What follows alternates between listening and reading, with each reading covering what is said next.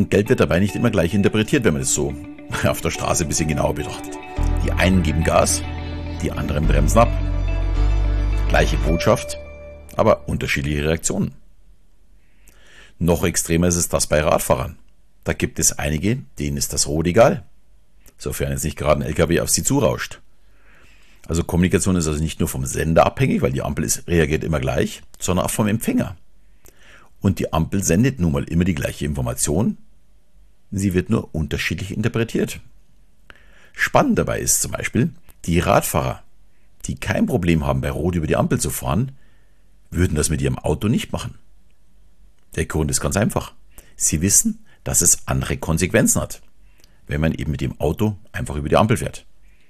Es ist also eine weitere Botschaft bei Ihnen angekommen, die eine Rolle spielt in der Entscheidung, wie man die Information der roten Ampel bewerten sollte. Ja, spannende Geschichte, oder? Auch Werbung ist nichts anderes als Kommunikation. Man möchte erreichen, dass gekauft wird. Oder ein Baby, das schreit, kann uns mitteilen, dass es Hunger hat, sich unwohl fühlt oder einfach nur Aufmerksamkeit haben möchte. Dagegen, wenn uns das Baby dann anlächelt, dann sagt es uns, ich mag dich. Und Tiere können es zum Beispiel auch. Auch die kommunizieren mit uns und die meisten denken jetzt sofort an den Hund oder die Katze. Aber auch jedes andere Tier kommuniziert. Wenn eine Kakerlake in die Hand genommen wird, dann gibt sie über ihren Kot einen stinkenden Duft mit. Damit sagt sie uns, Finger weg von mir. Äh, Im Übrigen können Kakerlaken offensichtlich sehr, sehr gut über den Duft kommunizieren. Auch spannende Geschichte.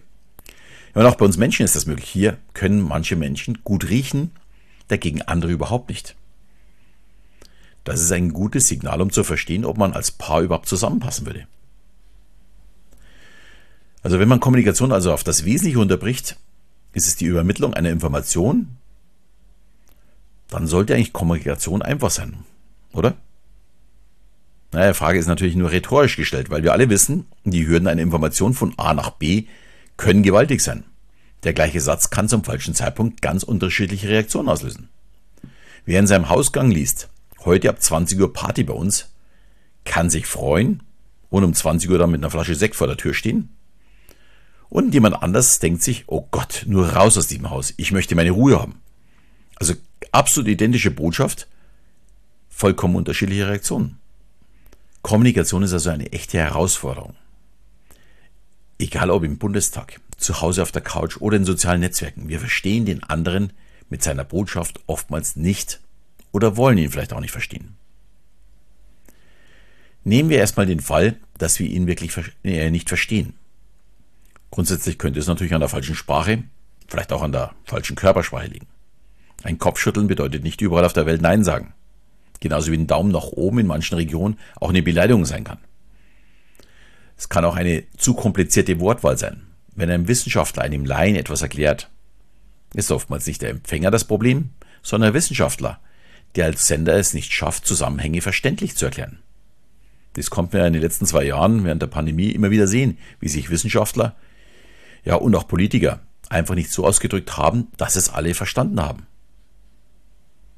Es ist also sehr, sehr wichtig für den Sender, dass er Informationen so weitergibt, die der andere dann auch wirklich verstehen kann. Und auch wenn unsere Muttersprache Deutsch ist, wird vermutlich kaum jemand alle rund 70.000 Wörter kennen. Schließlich gibt es da ja auch ganz viele Fachbegriffe, die nicht jeder Mensch versteht oder je nach Region unterschiedlich sind. Und die wir vor allem auch gar nicht alle benötigen. Schon ja, 1975 hat Alain Pfeffer ermittelt, dass wir nur 1285 Wörter für das grundlegende Verständnis von Deutsch benötigen. Mit diesen wenigen Vokabeln ist so eine Unterhaltung auf Deutsch möglich. Und in anderen Sprachen sieht es auch nicht anders aus. Wenn der Sender aber jetzt die seltenen Vokabeln nutzt, wovon es ja mehr als genug gibt, dann wird der Empfänger es nicht verstehen. Ebenso groß ist das Problem der Grammatik. Baue ich den Satz falsch auf, kann er eben auch falsch ankommen. Da gibt es ja so lustige Sprüche wie zum Beispiel, wir essen jetzt Opa. Oder wir essen jetzt Opa. Also beim ersten Satz natürlich die Aussage, wir essen jetzt unseren Opa. Beim zweiten ist es der Appell an Opa, dass wir jetzt essen. Oder wenn es beides mal ein Appell ist. Computer arbeitet, nicht ausschalten. Oder mit dem Komma um eins versetzt. Computer arbeitet nicht, ausschalten. genau die gleichen Worte und trotzdem ein völlig neuer Auftrag, was zu tun ist.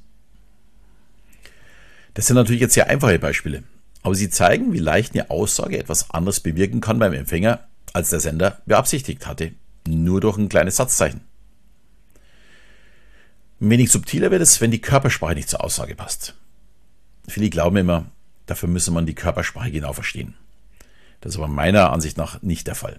Unser Unterbewusstsein bemerkt sehr zuverlässig, ob die Aussage zur Körpersprache oder auch zur Tonlage passt und bekommt dadurch ein komisches Bauchgefühl. Wir wissen nicht, ob wir der Aussage Glauben schenken können, auch wenn wir den Grund für unser schlechtes Gefühl in dem Moment vielleicht nicht kennen. Das ist zum Beispiel auch ein sehr, sehr wichtiger Teil in meinem Programm zur emotional intelligenten Kommunikation. Dinge, die wir unbewusst wahrnehmen, ja, sollten wir zukünftig dann auch bewusst verstehen. Dann ist es nämlich auch möglich, auf bestimmte Situationen richtig zu reagieren. Und dann kann ich diesen Vorteil, dass ich schon weiß, was kommen wird oder was geschehen könnte, ja, diesen Vorteil kann ich dann in einer, einer guten Kommunikation für mich selbst schon nutzen, bevor die Kommunikation überhaupt begonnen hat. Und mit all diesen Beispielen, glaube ich, wird jetzt wirklich klar, Kommunikation kann auf beiden Seiten scheitern.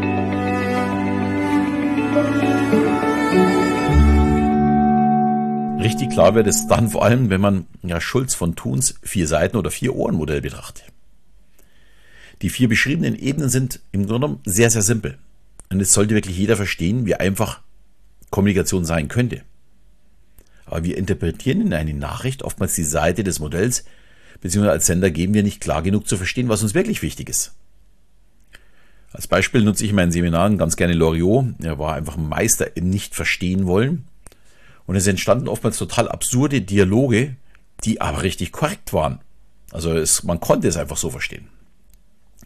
Schauen wir uns mal die vier Seiten einer Nachricht an, so wie es Schulz von Thun beschrieben hat.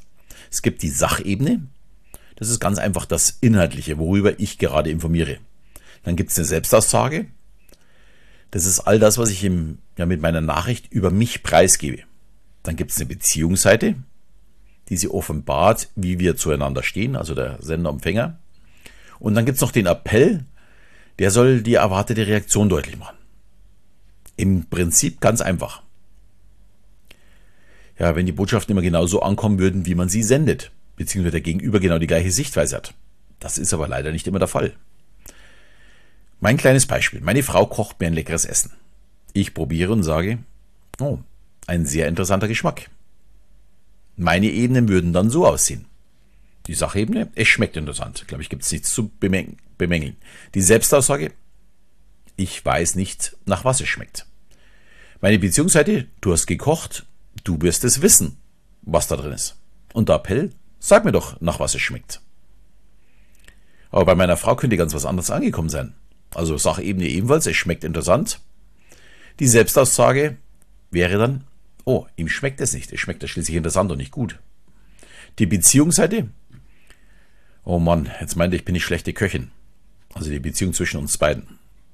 Und am Ende kommt der Appell. Ich koche zukünftig wieder ohne neue Gewürze. Ihre Antwort könnte dann lauten, jetzt habe ich mir so viel Mühe gegeben und dir schmeckt es wieder nicht. Und wie so ein Satz im Chaos enden kann, brauche ich, glaube ich, nicht weiter vertiefen. Und das nur, weil die Anfangsaussage nicht alle Informationen erhält, wie eigentlich möglich gewesen wäre. Das bedeutet, um klar zu kommunizieren, sollte man zwar den Inhalt kurz und einfach halten, aber mit, natürlich mit allen Informationen, äh, die man benötigt, damit der Empfänger auch das Richtige ja, aufnehmen kann. Wenn ich gesagt hätte, es schmeckt lecker, was ist denn das für ein neuer Geschmack? Dann wären beide Seiten zufrieden gewesen. Es gäbe kein Missverständnis. Ja, und ich hoffe, das gibt's heute auch nicht, dieses Missverständnis. Ich bin nämlich am Ende angekommen. Und ich hoffe, mein Einstieg in unsere Kommunikationswochen hat dir gefallen. Und ich verweise natürlich auch gleich wieder auf mein kostenloses Webinar, die Geheimnisse eines Mentalisten. Hier erzähle ich, wie ich Kommunikation für mich gewinnbringend nutze und wie es ja hoffentlich auch du für dich nutzen kannst. Deine Investitionen sind wie immer nur 90 Minuten, also am besten gleich anmelden. Den Link mit allen Informationen stelle ich wieder in die Shownotes. Ja, und in der nächsten Folge geht es um mein ja, allerliebstes Thema oder eins meiner liebsten Themen, die Reziprozität. Natürlich würde ich mich auch wieder sehr freuen, wenn du die Serie wieder deinen Freunden mitteilst oder teilst mit ihnen. Ich bin mir sicher, von diesen Themen kann jeder profitieren und ich würde mich natürlich jederzeit auch über eine 5-Sterne-Bewertung freuen. In diesem Sinne verabschieden wir wieder bis zum nächsten Mal, wenn es wieder heißt Dialoge mit dem Unterbewusstsein.